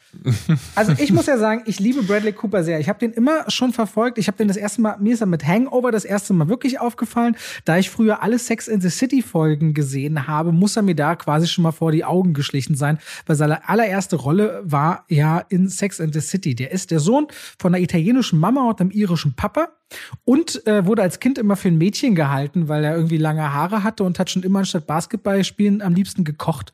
So in den Schulferien ist er immer, hat er Freunde zu sich nach Hause eingeladen, um zu kochen. So Bradley Cooper ah, äh, deswegen ist der auch in so Kochsachen immer drin gewesen. ist der in Kochsachen drin gewesen? Ja, der hat einmal in diesem äh, wirklich grauenhaften Kochfilm mitgespielt. Jetzt frag mich nicht, wie der hieß. Aber nicht Ähm, Kiss the Cook, oder? Bur- Burnt. Ah, okay. Burnt, genau. In Burnt hat er mitgespielt. Und dann hat er aber auch, gab es nicht irgendeine Serie, wo der mit dabei war? Nein, in Oder- Alias war der halt ganz lange dabei. Kitchen Confidential. Okay, der hat als Kind äh, super gerne schon gekocht. Kochen war mal ein Riesenthema von ihm. Okay, Oh. unsympathisch direkt. nee, Kochen ist eine geile Sache. Kochen ist Magie. Ich finde das toll, was man alles mit Zutaten Ja. machen kann. Aber wir haben gerade schon über Koro geredet. Und was ich an dem immer mag, ist, wann immer ich den in Interviews sehe, der wirkt sehr, sehr humble. Also der wirkt sehr äh, geerdet und demütig und der hat große Vorbilder. Der liebt ja schon immer Robert De Niro. Du siehst, äh, falls ihr noch nicht die Filmreihe kennt, Inside the Actors Studio, äh, der, der Moderator James Lipton ist ja vor einigen Jahren verstorben dann solltet ihr euch unbedingt mal Bradley Cooper dort anschauen von 2011. Und sein großes Idol war immer Robert De Niro. Und da sieht man Jahre vorher, wie er noch als Schüler vor Robert De Niro sitzt und so Fragen stellt, als der zu Gast ist. Und wie er immer super aufgeregt war und alles reingegeben hat in diese Karriere. Und dann ist er halt äh, nach und nach einer geworden, der von Rolle zu Rolle stolperte und irgendwann immer größer wurde und vor allem jemand, der vom Comedy-Bereich ins ernste Fach wechselte, anfing zu, fing zu produzieren und Regie zu führen, aber vor allem immer mit der, mit der Idee, ich will besser werden. Der, Der war übrigens nicht nur bei, bei Robert De Niro, ne? der, Der war auch, also bei, bei, Sean äh, Penn war der dabei. genau, bei Sean Penn, Und genau. bei Steve Spielberg war der dabei. War so ein paar Ausschnitte, wo Der er war, Fragen der, Ma der war quasi in der Masterclass von James Lipton. Das ist ja der, ähm, der Leiter von, der, ähm, von diesem Actors Studio und hat da halt eine ganze Zeit lang studiert, in Anführungszeichen. Und deswegen saß er in einigen Folgen mit da drin. Und äh, die, wo Robert De Niro ähm, da ist, da stellt er dem, glaube ich, tatsächlich sogar eine Frage. Ja. Also nicht meinte auch alle drei. Er stellt Penn noch eine Frage und Steven Spielberg eine Steven Frage. Spielberg auch, ja? Ja, ja, ja. Ah, okay. Wir können natürlich so ein bisschen auf der einen Seite durch die Karriere gehen, finde ich aber vor allem bei ihm immer, dass es immer so wirkt wie einer, der arbeitet, der sich verbessern will, der für andere da ist und der, der wirkt nie aufgesetzt positiv. Der hat was, was mich, ähm, äh, das löst in mir was aus, bei dem ich das Gefühl bekomme, den mag ich nicht. Ich bin kein Fan von Bradley Cooper. Ähm? Bradley, Cooper Bradley Cooper wirkt immer unecht, egal was ich von ihm gucke. Äh, ich habe jetzt gestern erst wieder ein Interview gesehen, wo er neben äh, Guillermo del Toro sitzt Und ich habe das Gefühl, immer eine, so einen, so, einen, so einen tiefen, entweder eine tiefe Wut oder einen tiefen Schmerz bei dem zu erkennen. Ich habe das Gefühl, dass der immer eine Maskerade aufträgt und immer hinter seinen Augen spielt sich ganz viel ab. Und weil ich das nicht einschätzen kann, äh, lösen solche ja, Leute verstehe. dann bei mir so Unease ich, ich find, aus. Ich finde, er wirkt immer sehr konzentriert, ehrlich gesagt, weil er immer sehr. Er will so viel, er will so krass viel. Also äh, diese, diese Szene aus dem Actors äh, Studio, ich bin äh, schon allein deswegen kein Fan von ihm, weil ähm, da wirkt er so, äh, er stellt so eine Frage an Robert De Niro und möchte wissen, so, wie sein Approach zu dieser Rolle ist. Und das ist eine ganz, ganz komische Frage. Es ist eine ganz, ich, ich kann dir das nicht weiter erklären. Ich kann dir nur sagen, es fühlt sich alles völlig fake naja, an. er fragt, er fragt zum Beispiel, es gibt so eine Bewegung übers Auge, die er macht, und die fragt der Robert De Niro. Und ich glaube, also so kenne ich es nur aus meinen Schauspielzeiten, wenn Leute an einem bestimmten Punkt sind, weil du hast ja verschiedene Thematiken. Es geht ja erstmal zum Beispiel darum, dass du schaffst, verschiedene Emotionen erstmal grundsätzlich darzustellen. Dass wenn du aber Drehbucharbeit betreibst und dich einem Charakter näherst, dass du eine Backstory zu deinem Charakter baust. Wie befüllst du dann als Schauspieler diese Figur? Was sind die Ticks? Was sind die Dinge? Also angenommen, ich würde David spielen, wäre eine der wichtigsten Dinge, die äh, als, als Nebensächlichkeit, weil er fragte Nero so, warum fährst du so übers Auge? Passt das zu dieser Rolle? Ist das so eine bestimmte Bewegung? Wenn ich David spielen müsste, wäre es, wann immer ich eine Flasche kriege, dass ich anfange, an diesem Papier ein bisschen rumzudingsen, an der Flasche, was du halt so oft machst. Es gibt so ein paar Momente, wenn du einen Charakter zum Leben erbringst oder wo du fragst, ist das gewollt? Ist das ausgedacht? Warum machst du das? Und ich nehme ihm diese Frage ab, weil er wirkt da für mich total intuit. Er wirkt total wie, warum machen sie genau das in diesem Moment? Woher kommt das? Für mich wirkt das ja, wie ein der Schüler, der so, interessiert ist. ja, aber es wirkt nicht interessiert, er wirkt eher so wie einer, der getrieben ist. Und dieses Getriebene, ähm, das, also wenn ich jetzt mal meine Küchenpsychologie anwenden müsste, würde ich meinen, der muss irgendein tiefes Loch in sich ausfüllen und deswegen muss er unbedingt Schauspieler und berühmt sein. Und das ist irgendwie, irgendwas fühlt sich daran für mich nicht gut an. Deswegen habe ich in den ersten Jahren, die ich ähm, Bradley Cooper auf der Leinwand gesehen habe, große Probleme mit ihm gehabt. Ich bin, ich fand ihn nie sympathisch, ich habe nie, ich habe immer ein Problem mit ihm gehabt und merkte jetzt bei Nightmare Alley, das ist einer der ersten Filme, wo ich langsam zur Ruhe komme. Also ich habe mehr und mehr das Gefühl, auch die Rollenwahl. Ich finde nämlich auch Nightmare Alley ist so, ist so eine, ist keine Karriererollenwahl, sondern klar, es geht auch, man muss schon sagen, der will den Oscar, er will den unbedingt und der war auch richtig enttäuscht, als er den Regie-Oscar nicht bekommen hat und er ist auch bei den Schauspiel-Oscars ist er enttäuscht gewesen und jetzt mit Guillermo del Toro zusammenzuarbeiten, der vorher ein Oscar-Regisseur gewesen ist, macht natürlich irgendwie Sinn. Aber es ist eigentlich keine Rolle, bei der du das Gefühl hast, ne? es gibt so richtig ja so Overacting-Rollen. Ja. Er hätte jetzt auch einen Behinderten spielen können oder einen schwulen Menschenrechtler und äh, du, du wüsstest so, okay, das Ding, ne, oder einen Politiker und hätte dafür einen Fettsuit getragen. Und dann weißt du so, okay, das äh, sind definitiv dann so Rollen, äh, da willst du den Oscar unbedingt, so richtiges Oscar-Bait. Das ist äh, Nightmare Alley nicht. Und deswegen kann ich langsam mehr mit ihm anfangen. Aber ich, das ist. Ich finde das deswegen so ein bisschen spannend, weil es gab immer so punktuell auf seinem Weg Filme, wo ich dachte, ah, okay, spannend, weil sein großes Idol ist ja immer Robert De Niro gewesen. Und ich weiß noch in der Pressetour damals bei Silver Linings, als er ganz aufgeregt halt zu De Niro meinte, ey, ich bin für einen Oscar nominiert. Und De Niro meinte zu ihm nur so, ja, ja, gewöhn dich dran, da kommen noch mehr, so, weißt du? Wo er dann immer mhm. wieder auf so Momente stößt, wo er denkt, ey, krass, ich bin aufgeregt. Als er mit Lady Gaga auf der Bühne Shallows für Stars Born performt hat, du siehst, wenn er auf der Bühne geht, wie Lady Gaga die ist, die das aus dem FF kann und er so aufgeregt ist wie ein kleines Kind. Und ich finde, ich sehe immer in seiner Aufregung und auch bei Nightmare Alley gibt es so eine Full Frontal Naked Scene, wo ich jetzt gelesen hatte in einem Interview, wie schwer das für ihn war, an einem Set komplett nackt zu stehen, da vor Toni Colette und was das denn alles in ihm für so Ängste auslöst. Ich glaube, der ist aufgeregt und unsicher und der formuliert das auch. Und ich glaube, der ist tief drin halt, der hat sich was Kindliches bewahrt. So, so erlebe ich den immer so in Momenten. Und deswegen finde ich den. Ja, aber das ist ja nicht nichts naives Kindliches. Ich glaube, das ist nee, genau Ängste, diese nee, eine Ängste, Ängstlichkeit. Ängste. Ja, ja. Mhm. Ich habe immer das Gefühl, obwohl der so viel erreicht hat, äh, ist es braucht er auch jemanden an der Seite, dem immer das ein Gefühl von zu Hause oder von der Sicherheit gibt. Aber mir ist das tausendmal sympathischer, als wenn jemand auftritt und sagt, ich bin der Geilste. Ich meine, er könnte es machen. Er könnte sagen, guck mal, dreimal ja. Oscar nominiert, ich produziere, ich mache einen Stars Born Film, bin so. Er könnte. Er könnte die dicke Hose machen. Ich finde, die macht er nicht. Oh, das ja, es, ich, es, es, gibt in Nightmare Alley einen sehr, sehr schönen Satz, der mich sehr ähm, berührt hat, so weil er, ähm, weil es einer ist, davon, ich wusste schon, dass das so ist, aber ich fand das schön, mal so ausgesprochen zu sehen.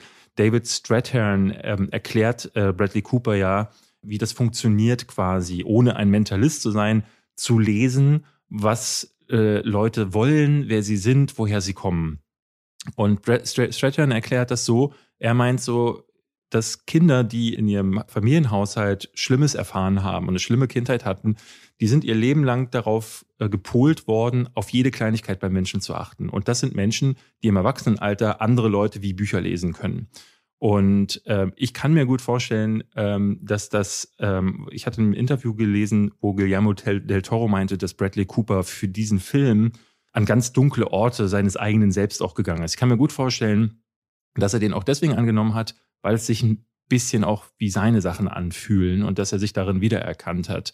Weil dieses ängstliche Kind, das sieht man in ihm. Aber jetzt sind wir schon bei Psychoanalyse. Wir wollten eigentlich über die, äh, über die Karriere reden. Ich finde es aber trotzdem nicht unwichtig, auch mal zu erklären, wie ist so mein Blick auf den, den Mann jetzt mal ganz abseits von den Filmen. Ja, total. Also ich finde das eigentlich oft auch spannender, als jetzt ganz kalt, und wir werden gleich bestimmt über ein paar Filme reden, die wieder durchzugehen, äh, über diese Menschen und so ein bisschen den Werdegang zu sprechen, finde ich viel spannender und auch einzuordnen, wo sich so Performances unterscheiden und wie auch das Älterwerden letztendlich sich vielleicht auch auswirkt und die Rollenwahl. Äh, ich finde das ehrlich gesagt spannender. Ich mag diesen Part des Gesprächs über eine Figur mehr, als dass wir jetzt sagen, oh, der Film und das und ja, ja, ja, hier und gut. Was war, was war denn dein erster Film, also beziehungsweise womit womit bist du als erstes konfrontiert worden mit Bradley Cooper? Habe ich ja schon Meistens gesagt, Hangover. Hangover. Hangover, ja. ja, ja. Bei mir war es tatsächlich Midnight Meat Train, ähm, falls du den kennst. Nein. Es ist äh, eine 2008. Äh, genau, es ist eine, ich glaube, es ist sogar eine Stephen King-Verfilmung oder es ist Clive Barker. Ich weiß ehrlich gesagt, nee, ich glaube, es ist Clive Barker gewesen. Ja, ähm, Drehbuch Clive Barker, Produktion Clive Barker, ja. Okay, dann wird es wohl ein Clive Barker-Buch gewesen sein. Und darin geht es um ihn, der ist Bahnfahrer und der trifft auf einen Metzger des Todes, der mit so einem Fleischerhammer durch eine U-Bahn zieht und Leute niederknüppelt und dann das Fleisch irgendwie verarbeitet. Und ein brutaler Horrorfilm, äh, der aber eine sehr, sehr gute Stimmung hat, den ich sehr mochte. Und da ist es so eine seiner, seiner frühesten Rollen gewesen. Also davor kam noch einiges anderes, aber das ist so der Film, da erinnere ich mich tatsächlich an ihn, weil ich habe dann neulich mal einen Ausschnitt gesehen aus Wedding Crashers da spielt er auch irgendwie den Boyfriend von jemandem und äh, ich dachte, ja, ja, ja, ja, ich erinnere mich, aber ich glaube, da bleibt der noch null im Gedächtnis hängen. Also bei Hangover dann so ganz stark, weil er so der, der coole Schönling war zwischen Ed Helms und zwischen Zach Galifianakis, der einfach super abgedreht war und Hangover, muss ich überlegen, die drei Teile haben ja zusammen äh, über eine Milliarde Dollar eingespielt. Das Komödien, wann sind denn Komödien das letzte Mal so stark gelaufen? Fällt dir äh, eine Komödie und erst recht American keine Pie. Das ist ja noch viel früher, ne? Aber so nach Hangover gab es noch mal, vor allem eine Trilogie doch nicht, eine Komödie und Fortsetzung in den letzten Jahren? Naja, eine Fortsetzung, sagen wir es mal so, wenn eine Komödie so gut gelaufen wäre, dann wäre es jetzt eine Trilogie. Da wir keine Komödientrilogien haben, ist nichts mehr so gut gelaufen. Fällt überhaupt so ein zweiter Teil oder so die spontan ein in den letzten zehn Jahren? Nee. Was also jetzt, jetzt nicht Animation ist oder Nachts im Museum Familienfilm, sondern klassisch Komödie. Prinz aus Zamunda 2 ist aber ja, gutes so ein Legacy-Ding gewesen. Ja, ja, aber ansonsten es gibt bestimmt was, fällt uns jetzt nur nicht ein. Okay. Ist, aber ich glaube, es sind alles die Filme, die uns egal sein können. Ja, zumindest Hangover ist äh, der Film, ich meine, er hat eine Seriengeschichte, er hat vorher Filme gemacht, aber das ist der Durchbruch gewesen. Hast du gelesen, wie er da rangekommen ist an die Rolle? Nee. Gab es da irgendwie so, nee, weil ähm, es ist ja schon verwunderlich, dass er so einen großen Shot bekommen hat ähm, zu der damaligen Zeit, weil der hatte vor, vorher wirklich nur Nebenrollen in so kleinen Filmen. Ne? Wet Hot American Summer Bending all the rules lese ich hier. Failure to launch, also alles Quatsch. Der Ja-Sager ist schon ein bisschen größer mit Jim genau. Carrey, oder weiß ich Aber nicht, wie groß seine Rolle. Na, ist Platz 3 gelistet, zumindest auf Wikipedia.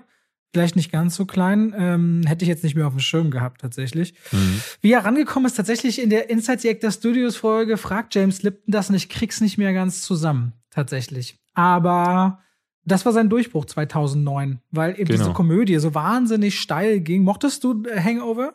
So semi. Äh, ich, für mich hat dieses Gimmick nicht so richtig funktioniert und ich bin aber auch, also bei amerikanischen Komödien muss ich meistens nicht lachen. Äh, deswegen, der erste Teil war noch okay, danach wurde es alles wirklich so richtig Absturz. Aber ja. Hm, okay. Also für mich ist mich, für mich ist Bradley Cooper dadurch nicht aufgefallen. Also mein, meine beiden Filme, äh, die es mir dann mehr angetan haben, war dann Limitless. Den ja. fand ich brillant. Hat er dann auch später eine Serie nach sich ge äh, gezogen. Da schmeißt sich Bradley Cooper eine Pille ein und die erweitert seinen Horizont so sehr, dass er plötzlich der schlauste Mensch ist, schneller denkt, schneller reagiert, sich an Sachen erinnert und er hat mal einen Karatefilm gesehen, jetzt kann er plötzlich auch Karate. Und das, was so Filme wie ähm, dieser schreckliche Luc Besson-Film mit Scarlett Johansson, wie hießen der nochmal? Ähm, wo, sie, Ähm, wo sie auch ihr Gehirn. Lucy. Aber Lucy, Lucy. sehr erfolgreicher Film, unabhängig davon, wie man den jetzt findet. Warum sagst du die Info dann? Du hast jetzt zum Beispiel nicht daran erinnert, aber ich finde es manchmal sehr spannend, weil wir im Umkehrschluss auch, oder du öfter über das Film nämlich letztens auch, was ich darüber nachgedacht habe, bei guten Filmen sagst, der ist gnadenlos gefloppt. Und deswegen finde ich es eigentlich auch ganz spannend, mal zu sagen, der ist sehr erfolgreich, auch wenn man den nicht gut findet. Ich, das hat jetzt nichts damit zu tun, dass du ihn nicht gut finden kannst, weil er sehr erfolgreich ist, aber es ist eben kein kleiner Film tatsächlich, finde ich. Das habe ich auch nicht gesagt. Also deswegen ist das so, wirkt das so komisch, wenn du das Ach so, dann nein, einwirkst. ich so- sage, der nee, Film war nicht mir- gut und du fiel sagst mir- aber, der war erfolgreich. Fiel mir bloß gerade ein, weil ich, Okay. weil die kam nämlich sehr zeit, relativ zeitgleich raus, oder? Die, Ich glaube die sind nicht weit auseinander und ich Die wüsste jetzt aus dem. Kopf nicht. Und das wäre interessant, welcher der erfolgreichere Film von beiden war. Also wenn ich mir überlege, dass äh, Limitless dann noch eine Serie nach sich gezogen hat, würde ich mal einfach auf den tippen. Und da hat Bradley Cooper ja auch mitgespielt. Ähm, letzten Endes ist das aber wirklich so eine Information, die eigentlich egal ist. Äh, die in A-Team ist er mir dann quasi wieder aufgefallen. Da hat er den Schönling gespielt. Also ich habe die TV-Serie damals ja tatsächlich noch geguckt und äh, auch geliebt.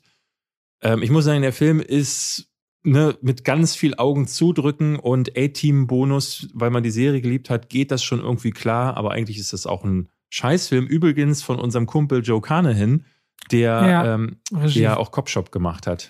Ich würde es jetzt trotzdem noch mal nachreichen. Äh, Lucy hatte äh, Limitless hatte 161 Millionen weltweites Einspielergebnis und Lucy 460 Millionen. Also Boah. dreimal mehr ähm, und war äh, nur Hälfte teurer. Deswegen finde ich so krass, weil Lucy ist damals so stark gelaufen, wie glaube ich viele nicht damit gerechnet haben. Äh, bei AT muss ich natürlich immer denken an. Aber das war, glaube ich, so ein Film, der kam damals nicht gut weg. Ich habe damals ja noch keine Filmkritiken gemacht, als A-Team rauskam, der durchaus hätte aber auch seine Karriere ein bisschen mit äh, stark schaden können, oder? Na, da war einer noch viel schlimmer, ähm, denn der hat genau nach Hangover hat er All About Steve gemacht. Ähm, und das ist der Film, für den äh, Sandra Bullock damals unter anderem den Razzie bekommen hat, also die Goldene Himbeere. Und er war auch nominiert zusammen mit Sandra Bullock als schlechtestes Leinwandpaar. Und ne, wenn du so früh in deiner Mm. noch, also wirklich gerade aufblühenden Karriere im selben Jahr gleichzeitig auch eine Nominierung für die schlechteste Himbeere bekommst, das kann dir auch schon in die Klöten treten hat ihn aber, äh, ne, dafür waren dann die Angebote schon zu, zu sehr auf dem Tisch. Und ich meine, er hat ja dann recht schnell äh, die Kurve bekommen. Du merkst es am Anfang, er hat zugegriffen bei A-Team. Klar, Hangover 2 musste dann natürlich auch kommen. Aber dann kamen schon recht früh so Filme wie Place Beyond the Pines oder Silver Linings Playbook, die halt einfach gar nicht. Man hätte jetzt meinen können, der ist halt einfach der neue Marvel-Superheld, der nächste Spider-Man, dann ist er Batman. Und das ist er ja alles nicht geworden. Das ist so eine Karriere, die Ben Affleck dann äh, hingelegt hat. Und da hat Bradley Cooper eine gute Rollenwahl, muss man sagen. Wird sicherlich auch bei Ohne Limit ist er ja das erste Mal beruflich dann auf sein Vorbild getroffen, mit äh, De Niro zusammen zu spielen und die begegnen sich in äh, Silver Linings wieder. Mhm. Da würde es mich gar nicht wundern, wenn das eine auch zum anderen führte vielleicht. Ich hatte tatsächlich neulich ein Interview gehört, da meinte er, dass ähm, De Niro hat das Drehbuch angeboten bekommen und nicht er. Und De Niro hat dann gesagt, ich will den Jungen aus Limitless, weil die haben sich damals angefreundet. Mhm. Und daraufhin hat äh, Bradley Cooper wohl gesagt, ah, ich weiß nicht, kann das, glaube ich, kann das nicht spielen. Und Robert De Niro soll wohl gesagt haben, red nicht rum, du kannst das. Wir sehen uns morgen am Set. So, und deswegen hat ihn der De Niro immer wieder auch reingezogen. Und das muss man sagen. Also, Ja. das finde ich krass. was Bradley Cooper sagt auch über De. Niro, es gibt keinen Schauspieler auf der Welt, bei dem er am Set weniger das Gefühl hatte, arbeiten zu müssen. Er sagt, du musst dich bei ihm nicht verstellen, geh in die Szene. Er sagt, es gibt keinen Schauspieler, bei dem es so einfach ist, abzuliefern, wenn man mit dem zusammen agiert tatsächlich. Ja, ja. Ja. Place Beyond the Pines, da warst du schon Silver Linings, klar. Hangover 3 musste dann irgendwann kommen, die Trilogie abzuschließen. Dann mit American Wir lassen hier übrigens gerade ganz viel aus. Aber Also, ja, jetzt geht nicht auf ja. jeden, aber es ist dann. Aber es ist super, weil der, weil, das muss man ja auch dazu sagen, der hat ganz viele Filme in der Zeit auch gedreht. Also im Jahr, wo er Hangover gemacht hat, hat er fünf Filme gedreht. Dann im nächsten, in 2010 hat er drei, 2011 drei, 2012 vier. Also das ist ein Worker, muss man ja, auch Vor allem, er musste sagen. auch, ich meine, Silver Linings ist für ihn auch wichtig, weil er wurde irgendwo in den Dreh, ich glaube 2011, Sexiest Man Alive. Mhm. Und Sexiest Man Alive ist auf der einen Seite, ich meine, Paul Rudd ist es, glaube ich, dieses Jahr geworden, immer so ein Paul Rudd? Mhm, ich glaube, Paul Rudd ist Sexiest Man Alive dieses Was? Jahr. Und bevor okay. es davor Dwayne Johnson war, das ist völlig Warte mal, Sexiest Man Alive, äh, ja, ist Paul Rudd. Und was dabei aber immer so ist, das kann auch, wie damals bei Matthew McConaughey, äh, echt problematisch werden in der Karriere, wenn du einmal dieses Symbol Schönling, Romcom, Komödie, was auch immer hast. Deswegen kommen so dramatischere, ernstere Academy-Filme in dem Moment natürlich völlig recht. Und dann kommt American Hustle. Und mit American Hustle wieder ein Star-Line-Up, wo er wieder auf Jennifer Lawrence trifft, äh, von David O. Russell-Film. Das war der, wo sich Christian Bale so voll gefressen hat, ne? Das, wo er dann irgendwie nochmal 30 Kilo mehr drauf hatte. Mochtest du damals äh, American Hustle? Einer meiner Lieblingsfilme. Ich liebe den. Ah. Ich liebe den wirklich ganz doll. Also, äh, und ähm, David O. Russell soll ja als äh, Regisseur so ein Arschloch sein und hat auch Filme gemacht, die gehen überhaupt nicht, aber Silver Linings mochte ich schon, aber American Hustle ist für mich sein bester. Okay. Also da greift er halt auf jeden Fall wieder zu, zur richtigen Stelle, kriegt dann noch das Voice Acting für Rocket in Guardians of the Galaxy, was sicherlich auch ein richtig krasser Money-Job ist, um sich so produktionsmäßig aufzustellen, ich, aufzubauen. Ich bin, da bin ich hin und her gerissen. Wie findest du das? Ich muss sagen, es gibt so Elemente an dem Voice-Acting, was er da an den Tag legt, die finde ich nicht übel. Und dann auch wieder dachte ich, Ah, nee, irgendwie finde ich, irgendwie passt der nicht so richtig, mhm. weil er, seine Stimme ist mir, glaube ich, ein bisschen zu weich und du merkst, wie er sich so verstellt und dann manchmal kommt dieses Weiche durch in einigen Momenten. Ähm, zu, diesem, zu diesem tief sonorischen von wenn diese bei Groot finde ich es in Kombination gut. Wenn Rocket alleine viel redet, dann wirkt es immer sehr quirlig und überdreht. Aber ich habe auch beide Filme ehrlich gesagt nur einmal gesehen das ist mir jetzt gar nicht mehr, weil der, der zweite Guardians ist jetzt fast fünf Jahre her, ist mir nicht mehr so klar im Kopf. Ich hatte das Videospiel jetzt halt neu gespielt ah, und so sehr spielt Lust. Er, spielt er da auch? Äh, nee, aber ich hatte dadurch so, so sehr Lust auf den Film bekommen, dass ich äh, mir den nochmal angeschaut habe. Und da merke ich so, es gibt ganz viele Stellen, wo ich denke, boah, passt perfekt. Und dann auch wieder einige, wo ich denke, ah, nee, gar nicht. Ja, wenn man überhaupt denkt, der passt perfekt, da ist schon mal, da gibt es schlechtere Wahlen auf ja. jeden Fall. Genau, und dann ging es weiter mit den Filmen, die, die, ne, dann hat er dazwischen jetzt, bis zu diesem Zeitpunkt waren immer wieder Filme dazwischen, wo ich jetzt wirklich auch sagen muss, kenne ich gar nicht, noch nie gehört. Also Aloha zum Beispiel jetzt auch danach? Was ist ein Aloha? Aloha, naja, das, der, die, das habe ich noch mitbekommen. Ein übertriebener Flop gewesen, genauso wie Burned. Das ist irgendwie auf Hawaii spielt er mit äh, Emma Stone und ähm, ich glaube, es ist so ein, so ein Romanze ganz furchtbar gefloppt von Cameron Crowe tatsächlich, der ja eigentlich so ein Typ ist, äh, äh, der äh, so Erfolgsfilme gemacht hat. Hat niemand gesehen. Ich glaube auch Serena ähm, ist nicht gelaufen. Also der hatte sich dann einige ähm, Flops äh, hat er sich gegönnt. Genauso wie eben diesen Burnt, wo so ein, so ein Star-Koch oder so spielt. Äh, dann kam American Sniper aber und ich glaube, da war seine Karriere dann gemacht, aller spätestens. Ähm, ich meine, zu dem Zeitpunkt hatte er schon eine, aber dieser Clint Eastwood-Film ist ja an der Kasse extrem explodiert. Und ich hasse den Film ja. Ich hasse der den ist ja ganz, der ist umstritten. Ich hasse den Film. Und ich da, auch da dachte ich so, mh, hm, wer so jemanden spielt, ach, weiß ich nicht, ist nicht. Ist also wenn du gerade, ich weiß, ich, ich kann es dir nicht mal sagen. Also wenn du Schauspieler bist und du warst jetzt Oscar nominiert und dann sagt Clint Eastwood, willst du in meinem Film, so eine Legende. Und du guckst auf die Vita von Clint Eastwood, oh, es ist, glaube ich, fast egal, wenn Clint Eastwood dich anruft, äh, ähnlich wie Tarantino, wenn er anruft, vielleicht nicht mehr heute, aber noch zu der Zeit mehr, du sagst ja. Ich glaube, du sagst ja. Du, ey, verstehe ich auch irgendwo, dass, dass, man, dass man zu Clint ne, weil Eastwood Nee, weil du es ihm gerade vorgeworfen hast, dass er diese Rolle spielt. Ich versuche so ein bisschen auszuloten. Ich glaube, es führt so oder so keinen Weg darum herum, dass er das annimmt. Also ich verstehe, dass man zu Clint Eastwood Ja sagen möchte. Ich verstehe nicht, dass man zu so einer Rolle Ja sagt, weil mit der bist du untrennbar verbunden und du hast das in den USA äh, auch sofort mitbekommen, dass es auf dem rechten Zweig ganz viele gab, die sich äh, gesagt haben, ah, guck mal, das ist unser, so müssen wir Amerikaner sein. Und dann giltst du plötzlich mit als dieses Vorbild. Das ist so, als wenn du jetzt hier ähm, einen AfD-Politiker spielen würdest in einem, was weiß ich, positiven Biopic nur weil Steven Spielberg dich gefragt hat, das zu drehen, sagst du doch nicht ja. Weil du, du Nun bist ist das Verhältnis der Amerikaner zu ihren Soldaten und Truppen auch nochmal ein ganz anderes, was bei uns gar nicht so denkbar ist. Du siehst ja bei jedem, jetzt ist bald, steht bald wieder der Super Bowl an. Das ist ein ganz sonderbares Verhältnis. Ne? Also es ist, ich glaube, wir können das hier gar nicht abbilden. So diesen Stolz auf die Truppen und so gibt es gar nicht. Also ja, diesen Punkt, den du sagst, den gab es ganz viel, deswegen ist ja auch ein sehr umstrittener Film ist. Was ich damals beeindruckend fand, ist die Physis, die er sich drauf geschafft hat. Der hat sich, glaube ich, 30 oder 20 Kilo Muskeln draufgepackt. Der sieht aus wie ein wahnsinniges Tier in American Sniper. Ich finde, er, er ist halt einfach fett. Also er hat sich Na, halt, das ist so Fett Nee. und Muskeln. Nein, er, ja, aber er hat Masse. Er hat Masse aufgebaut. ja, Masse. Das ist, Ja, er, das das ist ist so typische Massephase. Er ist nicht definiert. Er ist halt einfach, wenn jemand äh, so viel frisst, aber dann halt trainiert, aber dann die, es ist eine ja, aber Fett, Muskelmasse. Fett ist was anderes. Äh, der ist massig, ja, okay. Ne, es ist keine definierte Muskelmasse, dann ist es so ein, so ein Wabermischmasch. Also ich finde gerade, also, ne, weil so sehen ja so äh, Profi-Bodybuilder, wenn sie in die Massephase gehen, sehen zum Teil nicht so schlecht, nicht so schlimm aus. Das ist so eine typische Massephase. So sah Ben ähm, äh, Christian Bale zum Beispiel aus bei Batman Begins. In Mhm. Batman Begins vorher hat er ja The Machinist gemacht. Und um für Batman Begins diese Physis zu bekommen, musste er fressen wie ein Irrer und trainieren wie, wie ein Irrer. Das Problem war, dass du ja erstmal fressen musst und er ist in diese Definitionsphase überhaupt nicht reingekommen. Das heißt, deswegen ist er so pummelig am Anfang von Batman Begins und sieht so richtig füllig und speckig aus, sieht richtig ungesund aus. Und äh, das macht es, wenn du in kurzer Zeit so eine extreme Massephase äh, über dich ergehen lassen musst. Und ich hatte das Gefühl, dass das hier in dem Fall auch so ist. Okay. Dafür ist er dann natürlich auch wieder für den Oscar nominiert worden, ne? Dann gab es diese Wischmob-Nummer mit, mit Jennifer Lawrence, die haben ja dann wieder Auch zusammengespielt. sehr gut, auch wieder von äh, David Russell gewesen, der Mhm, Film. Joy, all, auch. Joy, alles außergewöhnlich. Geht um die Frau, die den Wischmob erfunden hat.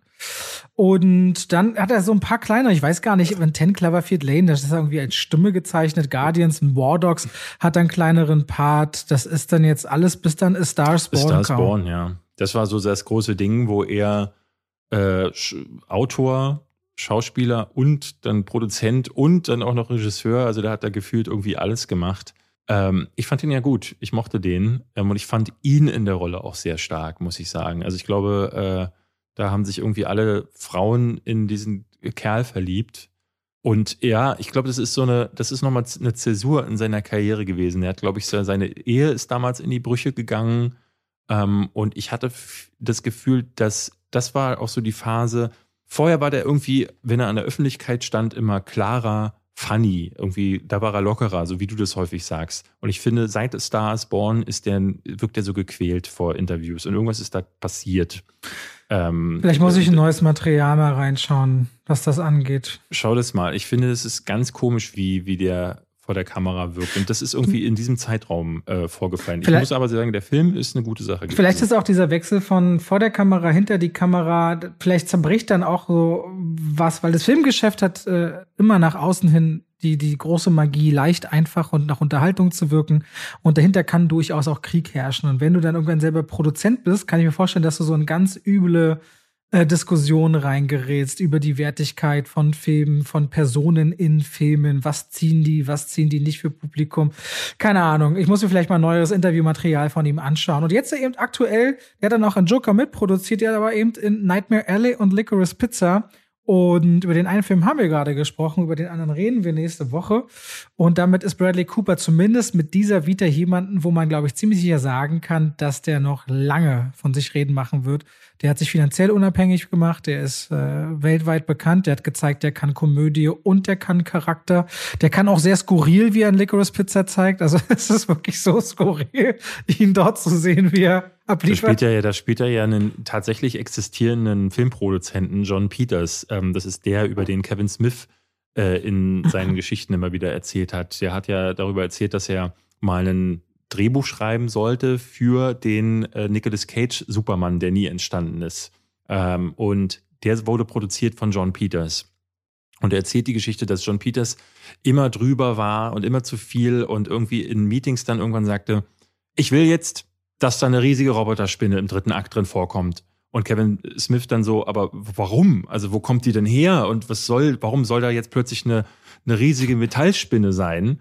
Und äh, daraufhin ist das Projekt ja dann irgendwann zerbrochen. Und der, der nächste Film, den John Peters produziert hat, war Wild Wild West, wo am Ende plötzlich eine riesige Metallspinne drin vorkommt. Und ähm, der Typ war mal tatsächlich Friseur, ist dann ähm, zusammengekommen mit Barbara Streisand, ähm, die ja auch ein Teil eines brillanten Gags ist in Licorice Pizza und gilt halt als absolutes Enfant terrible. Und ob der so war oder nicht, aber was Licorice Pizza und Bradley Cooper in diesen Momenten machen, Liebe, große Liebe. Also wie er da so wie so ein, wie so ein aufgestachelter Gorilla durch die Botanik eiert und dann irgendwie mit einem Mülleimer noch in die Fensterscheibe reinschmeißt.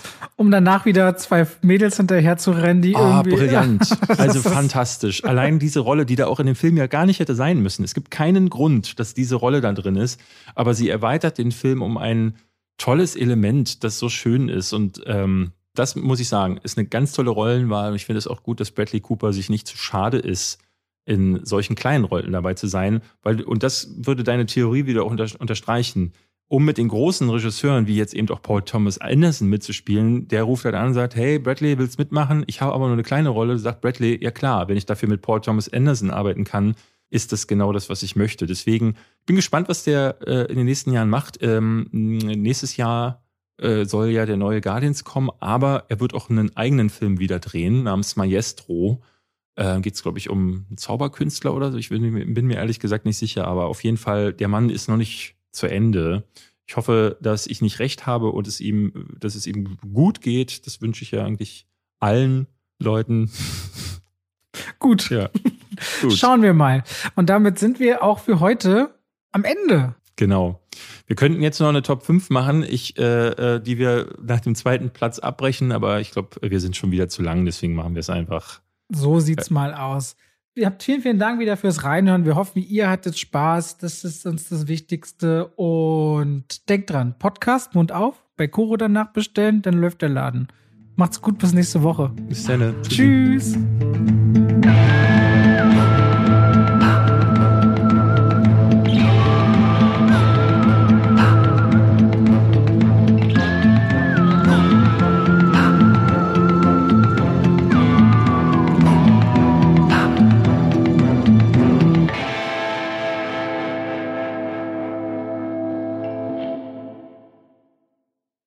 Und damit schalten wir rein in die Werbung. Ach, weißt du, was ich letztens dachte? Ich lief durchs Haus, David, und hab gesungen. Weißt du, was ich gesungen habe?